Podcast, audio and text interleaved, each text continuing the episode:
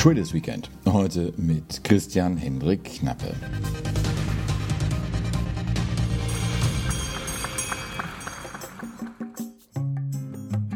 Christian Hendrik Knappe hat lange Zeit als Börsenhändler gearbeitet. Das war zunächst bei der Euwax in Stuttgart.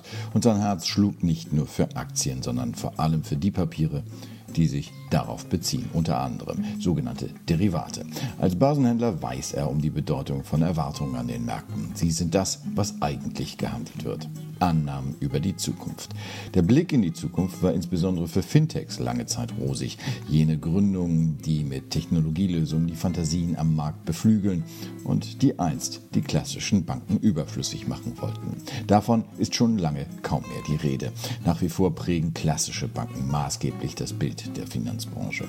Knappe kennt beide Seiten, denn seit einiger Zeit arbeitet er für die Fels Group, einem Fintech, das sich Trading, Investing und Saving auf die Fahnen geschrieben hat. Knappe selbst lebt die Devise Let's Rock the Future. Und gerade was die Themen Vermögen, Geldanlage und Sparen betrifft, ist die Zukunft des Banking eine spannende Frage. Den Wandler zwischen Finanzwelten fragen wir daher, ob Fintechs noch immer die bessere Alternative sind. Das geht mit einer heißen Frage los. Vielen Dank dafür. Erstmal äh, ein herzliches Hallo auch von meiner Seite natürlich an alle, die auch zuhören, zuschauen. Ähm, die Frage ist äh, schwer zu beantworten und nicht digital. Die Welt, in der wir gerade leben, sowohl die Arbeitswelt als auch die, sagen wir, die private Welt, äh, ist der Digitalität unterlegen mittlerweile. Aber die Frage ist nicht digital zu beantworten aus meiner Sicht, weil ich glaube, wir werden beides benötigen. Zum einen die Banken, zum anderen eben die Digitalität über die ja, die Challenger, die da in die Märkte reinströmen, eben auch auf dem Banking-Sektor. Bestes Beispiel aktuell, die Deutsche Bank kooperiert beziehungsweise startet ein Joint Venture mit FeeServe, äh, die eher so ein bisschen dem Thema Digitalisierung zuzuordnen sind. Die Deutsche Bank eher althergebracht. Aber das ist aus meiner Sicht ein Zeichen, in welche Richtung das gehen kann oder gehen wird. Hybride Lösungen, wie wir sie in vielen anderen Bereichen unseres Lebens mittlerweile auch haben, aber eben auch im, im Bankenbereich, dass man kooperiert. Die Googles dieser Welt können allein, glaube ich, auch nicht alles und werden mit Banken zumindest kooperieren. Also das bleibt spannend auf jeden Fall und ist, wie gesagt, aus meiner Sicht nicht einfach zu beantworten momentan. Jetzt haben Sie eine Vergangenheit als Börsenhändler. Wenn wir jetzt mal auf den Markt schauen, er hat in den vergangenen äh, Wochen, Monaten doch erhebliche Bewegungen gezeigt. Und die Frage, die damit einhergeht, auch Entwicklungen gezeigt, die der Mensch so nicht für möglich gehalten hat. Nehmen wir nur mal einfach den Corona-Crash, der erst einmal tief in den Keller geführt hat, um dann rasant wieder rauszuführen und ähm, jetzt zu ungeahnten Höhen geführt hat auch wieder. Ist so viel Komplexität überhaupt noch vom Menschen zu verarbeiten oder ist die Zukunft im Trading nicht auch digital? Ja, um die letzte Frage vorwegzunehmen, ja, aus unserer Sicht, aus meiner Sicht ist die digital. Thema Komplexität ja, ich sag mal, jeder einzelne Marktteilnehmer guckt ja auf seinen Tellerrand zum Schluss, ja. Und die Masse aller Marktteilnehmer ergeben dann den Markt und jeder äh, kocht für sich sein Süppchen und dementsprechend ergeben sich dann einfach äh, Marktbewegung, Kursbewegung. Und das, was wir gesehen haben, eben, Sie hatten es angesprochen, in dieser äh, Corona, in diesem Corona-Dip, möchte ich sagen, als die Märkte runtergerauscht sind. Natürlich haben wir uns erstmal die Frage gestellt, als Marktteilnehmer auch, was passiert da eigentlich? Äh, wie sehen die Geschäftsaussichten in Zukunft aus? Weil das ist ja das, was der Markt bezahlt, die Aussichten auf die Zukunft. Welche Unternehmen werden in Zukunft womit Geld verdienen? Und auf einmal wurde alles düster, weil natürlich die Situation auch neu war. Ja? Eine Pandemie in dem Ausmaß in unserer sagen wir, domestizierten Welt äh, kennen wir einfach nicht. Genauso wie wir, und das habe ich selbst miterlebt, damals 9-11, äh, ein solches Ereignis auch nicht kannten und erstmal ratlos dastanden und nicht wussten, wie geht es jetzt weiter und hatten genauso einen Crash und mussten uns dann berappeln und gucken, ja, ja, wo sind denn eigentlich die Unternehmensergebnisse? Welchen Impact hat das denn? Und als man dann geschaut hat, okay, welchen Impact hat denn die Corona-Krise auf die Märkte und eben auch auf die Unternehmen, dann hat man relativ schnell festgestellt, dass der Impact eben nicht so groß sein wird und im Gegenteil sogar neue Märkte eröffnet. Eben sind wir wieder, dieses Wort äh, schwebt durch aller Munde, äh, bei der Digitalisierung. Die Googles, Apples dieser Welt sind Krisenprofiteur sogar im Gegensatz gewesen. Ja? Krisenprofiteure am Finanzmarkt sind vielleicht auch Tradinghäuser. Ist die Fels Group auch ein Profiteur? Also grundsätzlich ist die Fels Group auch ein Profiteur, weil wir eben in diesem Trading-Segment unterwegs sind und auch im Anlagesegment. Sie hatten es im Eingang erwähnt gehabt. Äh, wir sind momentan allerdings noch in einer Phase, wo wir einfach noch nicht die kritische Größe haben, uns als den großen Profiteur zu sehen. Aber liegt einfach daran, weil wir momentan dabei sind, noch Hausaufgaben zu machen, die dann, wenn wir die gemacht haben, und das wird hoffentlich bald der Fall sein, so weit äh, fortgeschritten sind, dass wir an den Markt gehen können und sagen können, okay, guck mal, hier sind wir und wir bieten eben eine Lösung an, äh, die dir als Kunde zu Pass kommt und die dir einfach eine Lösung präsentiert, die für dich zum Schluss äh, ja, einfach gültig ist und äh, ein, ein Need, würde man im Englischen sagen, ist. Jetzt steht die Frage, die Feldgruppe macht noch Hausaufgaben. Es gibt andere Unternehmen am Markt, die sich ebenfalls mit Trading befassen, die sich auch mit Savings befassen, die ähm, schon ein bisschen älter sind. Ähm, wie groß ist das Potenzial noch? Wie, wie viel Raum bietet der Markt noch für technologische Anbieter? Also der Markt bietet viel Raum und um konkret auf das Unternehmen, wo ich beschäftigt bin, eben die Fels Group zu kommen, wir haben eben das Produkt Follow My Trader und das ist ein Raum, der ist aus unserer Sicht sehr groß, Warum? Äh, wir sind im Bereich äh, Social Trading unterwegs und das Thema Social Trading ist natürlich äh, was, was jetzt nicht ganz neu ist, aber die Form, wie wir das umsetzen, ist eben neu. Man spricht immer von sogenannten USPs und diesen USP sehen wir einfach bei uns, weil bei uns nämlich der Kunde in seinem eigenen Depot, also sprich, da steht auch der Name des Kunden drauf. Das ist bei einer renommierten Bank. Wir haben momentan zwei Banken angebunden. Zum einen die Baderbank aus München, zum anderen die DAB BNP Paribas und äh, ja, beiden letzten Wörter sagen schon aus, eine der größten Banken Europas. Also da steckt auch tatsächlich äh, viel Seriosität dahinter, was bei der Baderbank natürlich auch der Fall ist. Die kennt man auch am deutschen Markt. Und äh, da liegen die Depots und äh, wir haben auf der Plattform eben die sogenannten Star Trader, die handeln können, Expertise haben seit vielen, vielen Jahren und mit denen können eben unsere Kunden über Follow My Trader, unser erstes Produkt, wie erwähnt, eben mithandeln und die Expertise nutzen, die Kunden eben selber nicht haben. Wir sehen es bei den sogenannten Neo-Brokern, die gerade am Markt sind, die mega Zulauf bekommen und auch in den Funding-Runden ganz weit vorne sind. Äh, Problematik ist, äh, der Kunde bleibt so ein Stück weit als derjenige zurück, der zwar viele Produkte hat, aber gar nicht weiß, was er mit den Produkten anfangen soll. Und da hatten Sie meine Vita am Anfang aufgeführt. Und genau daher kommt das auch, dass ich mir gesagt habe, okay, dieser Ansatz, äh, Follow My Trader, ist ein sehr guter Ansatz, weil nämlich ich diese Frage auf diversen Messen, in diversen Gesprächen mit Kunden immer wieder bekommen habe. Ihr habt ganz viele Produkte. In der Spitze waren es bei der Deutschen Bank in meiner Verantwortung knapp 200.000 verschiedene Produkte. Und ihr kennt doch auch diese Börsenbriefe, die Ahnung haben, was man am Markt machen soll, kann ich nicht denen irgendwie Geld in die Hand drücken. Kann man natürlich nicht. Wirtschaftliche Berechtigung und so weiter und so fort. Deutsche Gesetze sprechen dagegen. Und genau diese Lücke wollen wir als Follow My Trader besetzen, nämlich eben dem Kunden ermöglichen, dass er Leuten, die profundes Trading-Wissen haben, eben unsere Star Trader, in ihren eigenen Depots folgen können. Das natürlich auch noch parametrisiert, wie der Kunde das mag, also keine pauschalen Zahlen, sondern parametrisiert bis hin zum automatischen Folgen. Und das ist unsere Lösung. Und ich glaube, der Markt ist auf jeden Fall da und wird auch in Zukunft noch da sein, auch wenn der Trading-Boom vielleicht, den wir jetzt aktuell sehen, ein Stück weit abebben könnte.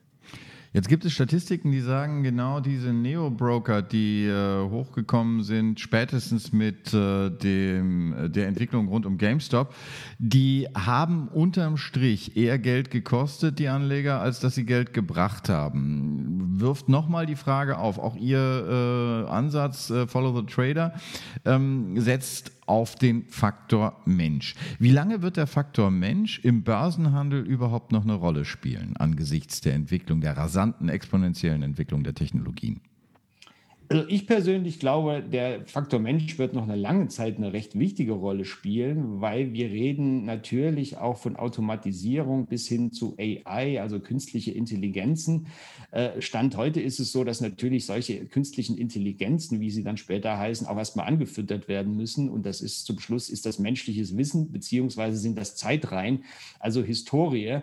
Und äh, im Markt ist durchaus, jetzt ohne Namen nennen zu wollen, äh, auch aufgefallen, dass eben diese Corona-Krise, dieser Corona-Dip nicht abgebildet werden konnte oder nur schlecht abgebildet werde, werden konnte von, von Systemen, automatisiert waren. Warum? Weil es sowas einfach noch nicht gab. Es, es gab kein historisches Beispiel. Ich gehe da ganz gern immer äh, zur Wettervorhersage über, was jeden eigentlich betrifft, wenn man morgens zur Tür rausgeht und sagt, okay, ich habe einen Wetterbericht gelesen irgendwie ist es trotzdem anders geworden.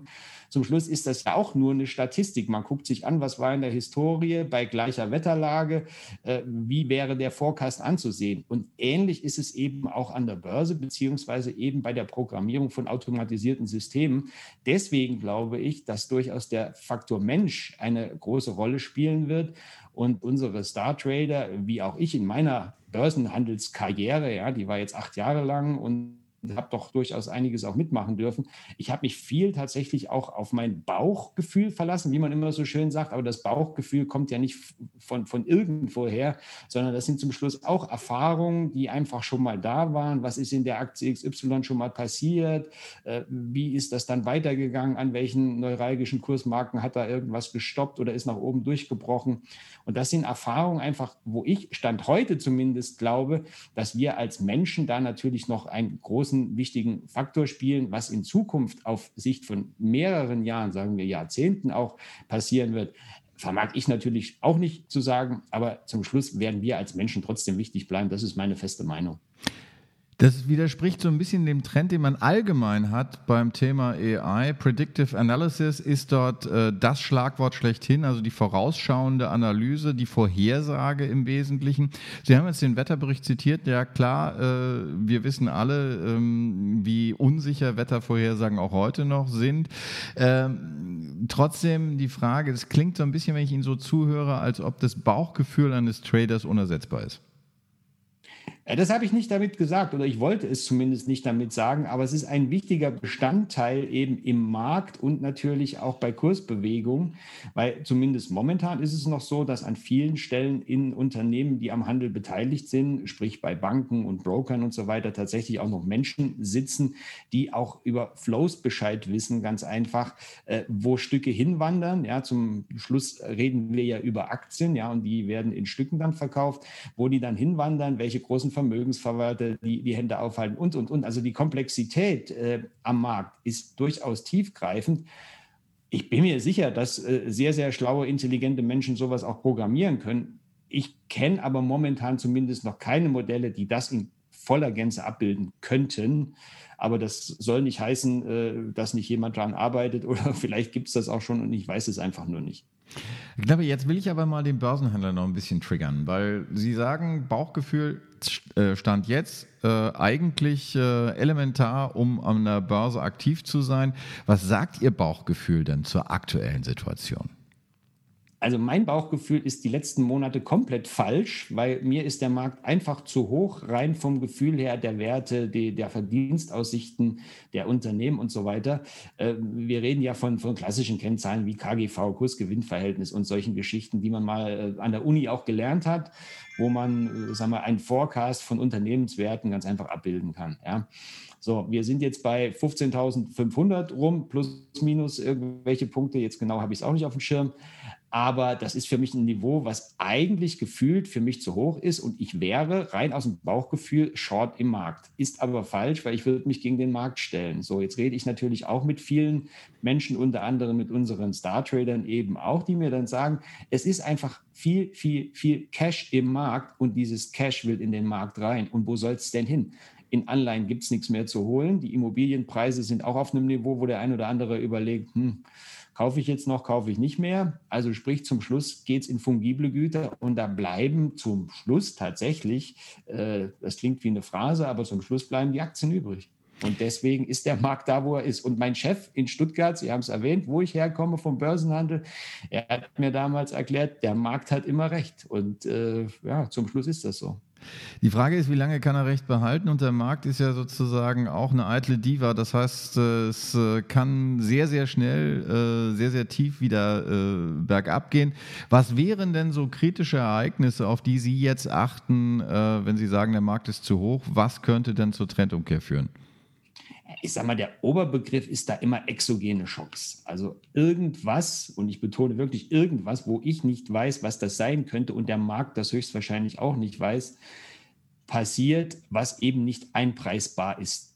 Wir rechnen mit bestimmten, Ergeb äh, mit bestimmten Ereignissen einfach mittlerweile, weil wir aus der Historie, und da bin ich auch wieder beim Erlebten, weil wir es aus der Historie einfach kennen. 9-11 war damals ein Ereignis, das war komplett neu, unvorstellbar, dass jemand mit einem Flugzeug in ein Gebäude reinfliegt, Tausende von Menschen tötet und quasi, ja, der Begriff war immer ins Herz Amerikas sticht. Danach hat sich das so entwickelt, dass äh, ja, Anschläge, Terroranschläge, so schlimm die auch sein mögen, von der Börse zumindest als ja, gibt's, haben wir schon mal gesehen.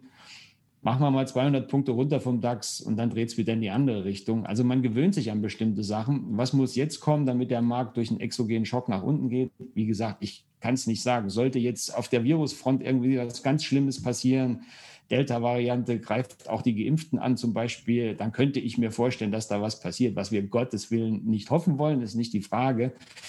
Aber das sind so Sachen, wo man sich vorstellen könnte, dass die auf den Markt eine Auswirkung haben. Ansonsten, und das sind auch wieder ja, Gesprächsschnipsel mit meinen Star-Tradern, äh, welchen Einfluss hat Corona noch auf die Märkte?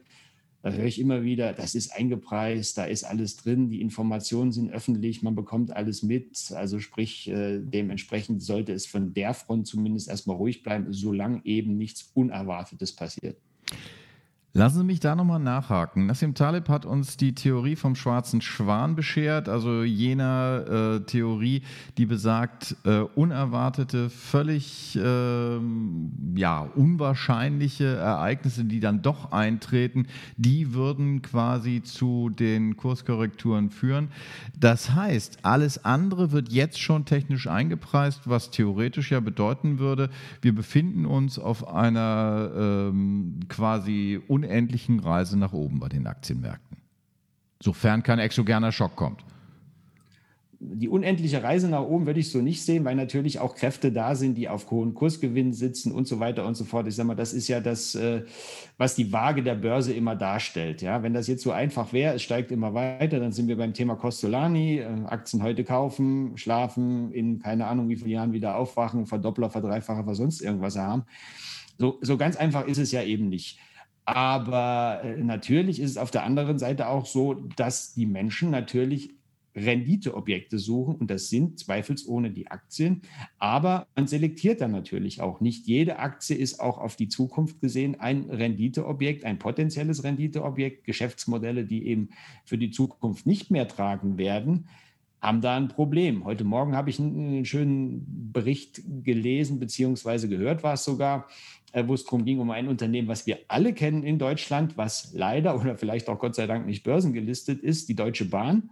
Äh, die Deutsche Bahn an der Börse, glaube ich, hätte massive Schwierigkeiten, weil ganz einfach äh, Sachen nicht funktionieren, Sachen nicht da sind, die ein, ein börsennotiertes Unternehmen einfach liefern muss. Da war davon die Rede, dass im Jahr 2026 das Ziel ist, dass man nahtlos, äh, wenn man durch Deutschland fährt, telefonieren kann. Da schauen wir uns an und sagen, ey, das ist eine Selbstverständlichkeit. Das muss nicht 2026 in fünf Jahren funktionieren. Das sollte morgen funktionieren, beziehungsweise seit zehn Jahren schon funktionieren. Und das sind einfach äh, Sachen, wenn Unternehmen in ihren Geschäftsmodellen Probleme an den Tag fördern, wo Investoren sagen, hm, da habe ich Bauchschmerzen, dann geht das Ganze natürlich auch retour. Und wir reden in Deutschland immer vom DAX. Der DAX ist ja nur die Gesamtheit der momentan 30, bald 40 Unternehmen. Nicht jedes Unternehmen im DAX entwickelt sich auch gut. Wir sind beim Bankenthema, was wir vorhin schon angeschnitten hatten. Eine Commerzbank war auch mal im DAX und ist es eben nicht mehr. Warum? Weil der Markt das Geschäftsmodell als nicht mehr tragend ansieht. Mein vorheriger Arbeitgeber, die Deutsche Bank, äh, stabilisiert sich, beziehungsweise die Kurse sind da am Steigen. Warum? Weil scheinbar Christian Sewing und sein Team einen guten Job machen. Zumindest sieht es der Markt so. Stichwort guter Job. Sie haben nun beide Seiten gesehen. Sie sind, äh, Sie haben es beschrieben, äh, aus dem klassischen Banking gekommen. Sie sind jetzt auf der Seite der Startups. Wo fühlen Sie sich wohler? Also ich sage mal so, ich war auf der Seite des klassischen Bankings eigentlich nie. Ich war bei der Deutschen Bank, äh, die man dieser Seite zuordnet, aber selbst bei der Deutschen Bank war ich auf einem Desk, dann ging es um Retail-Derivate, also sprich Optionsscheine, Zertifikate und sowas. Das war schon immer ja so ein bisschen mehr als das klassische Banking. Aber ähm, es ist ein Großkonzern und das ist einfach die strukturelle Geschichte. Im Großkonzern zu arbeiten ist komplett was anderes als jetzt im Startup zu arbeiten. Ich habe mich im Großkonzern insofern wohlgefühlt in meinem Team, mit meinem Team. Das äh, war das X-Markets-Team. Das gibt es in, in Teilen, in Bruchstücken gibt es das auch noch. Allerdings eben nicht mehr das, was ich kenne. Das war ein sehr schöner Job, hat viel Spaß gemacht. Ich habe äh, viel auch erlebt und so ein bisschen auch tatsächlich diese, diese ja, Startup-Mentalität im Großkonzern gehabt. Jetzt aktuell bei der Fels Group ist das komplett anders, eben weil nur noch äh, Startup-Mentalität.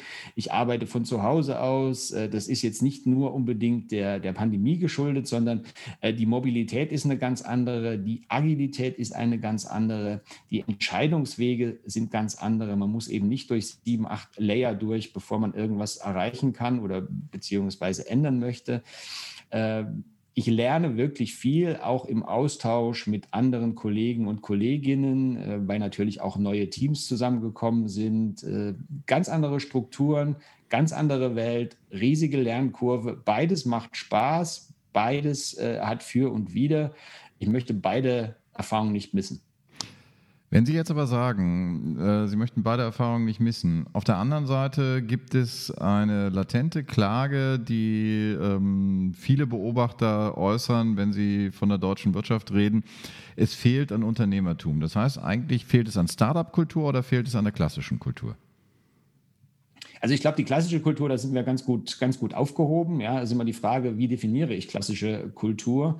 Die Startup-Kultur in Deutschland glaube ich persönlich, äh, könnte, könnte eine gewisse Veränderung ganz gut vertragen. Äh, ich habe gestern ein Panel gesehen beim Finanzplatztag, wo es eben darum ging, auch um Startups.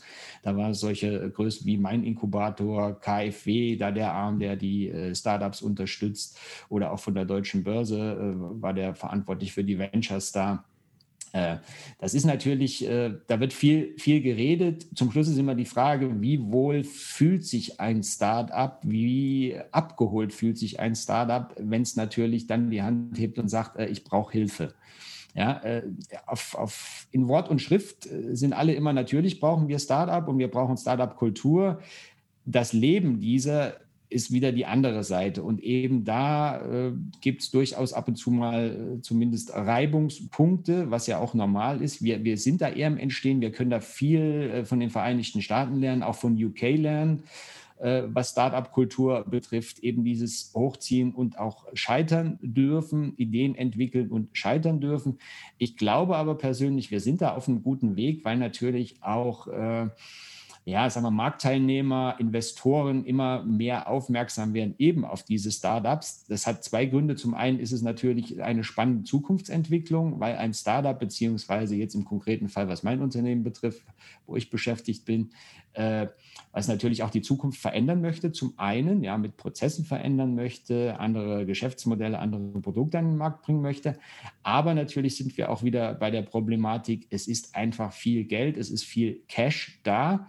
Das geht in Aktien rein, ja, zum einen, aber es gibt auch Investoren, die eben einen, ja, einen gewissen Renditehunger verspüren, immer auch gepaart mit erhöhtem Risiko. Das ist auch ganz klar zu erwähnen. Ein Startup ist kein Selbstläufer und nur weil ich ein Startup gründe, heißt das nicht, dass irgendwann das Geschäftsmodell so dermaßen durch die Decke geht, dass ich eben diese Funding-Runden von Milliarden bekomme oder zum Schluss auch ein Einhorn werde, wie das immer so schön heißt. Und das sind die beiden, beiden Triggerpunkte, die ich sehe, die eben dazu führen, dass sich diese Startup-Kultur tatsächlich entwickelt. Zum einen sind Menschen da, die Geld haben und zum anderen gibt es ganz viele schlaue Leute in Deutschland auch. Ja? Und das ist ganz wichtig zu sagen. In Deutschland gibt es sie eben auch und nicht nur in UK und in den USA, die hier Sachen auf die Beine stellen, die unser aller Zukunft verändern können. Stichwort Zukunft verändern, das äh, ist etwas, äh, und ich frage sowas an dieser Stelle immer ganz gerne, was natürlich äh, sehr viel gedankliche Arbeit mit sich bringt. Und diejenigen, die das machen, zu denen Sie ja auch zählen, äh, die brauchen natürlich auch ein bisschen Zeit zur Entspannung nach spannenden Themen. Wie entspannen Sie sich? Ja, das ist ein guter Punkt. Das ist tatsächlich ein guter Punkt. Und äh, ich sage mal, das Klagelied des Nicht-Entspannen-Könnens können meistens die Ehefrauen singen. Äh, ich habe auch so eine hier zu Hause, die mir dann sagt, äh, jetzt Schluss und lass mal fallen und jetzt komm mal runter und setz dich an den Tisch und Handy weg und so weiter. Ähm, das ist im Übrigen vielleicht auch eine Empfehlung für, für diejenigen, die uns zuschauen, zuhören. Äh, wir haben für uns äh, einen Prozess, sage ich mal, entwickelt.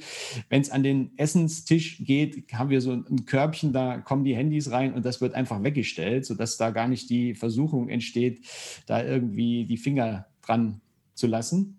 Äh, grundsätzliche Entspannung suche ich natürlich A, bei der Familie, die gibt viel Entspannung, weil einfach die Themen dann andere sind. Dann ist das äh, Finanzthema raus, dann sind auch die Märkte raus und so weiter.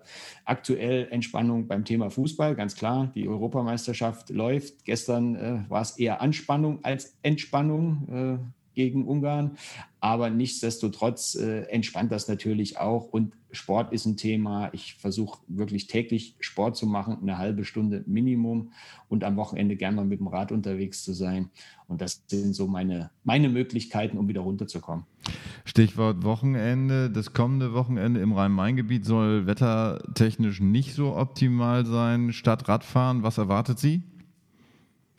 Mich erwartet das Wochenende zum Teil auch gar nicht im Rhein-Main-Gebiet, sondern ich werde mich am Freitag ins Auto setzen und äh, zwei Termine in Würzburg wahrnehmen und danach Richtung München unterwegs sein, weil in München die erste Network-Veranstaltung der Finanzindustrie, äh, klassischerweise heißt das die Finanzennacht, aber das wird eine Finanzen-Sommernacht äh, wieder stattfinden, äh, die auch tatsächlich in Präsenz eben stattfindet. Ich bin sehr gespannt, was mich, was uns da erwartet. Das alles mit einem ausgeklügelten Hygienekonzept, was mir persönlich auch sehr wichtig ist, weil ich sehe die latente Gefahr eben speziell durch diese Delta-Variante des Coronavirus äh, doch äh, als, als erheblich an. Deswegen äh, Hygienekonzept ist mir sehr wichtig. Aber ich bin sehr gespannt, wie diese Networking-Veranstaltung vonstatten gehen wird. Freue mich drauf, auch mal wieder die Menschen zu sehen, auch wenn zum Schluss eine Maske drauf ist. Das spielt für mich überhaupt keine Rolle.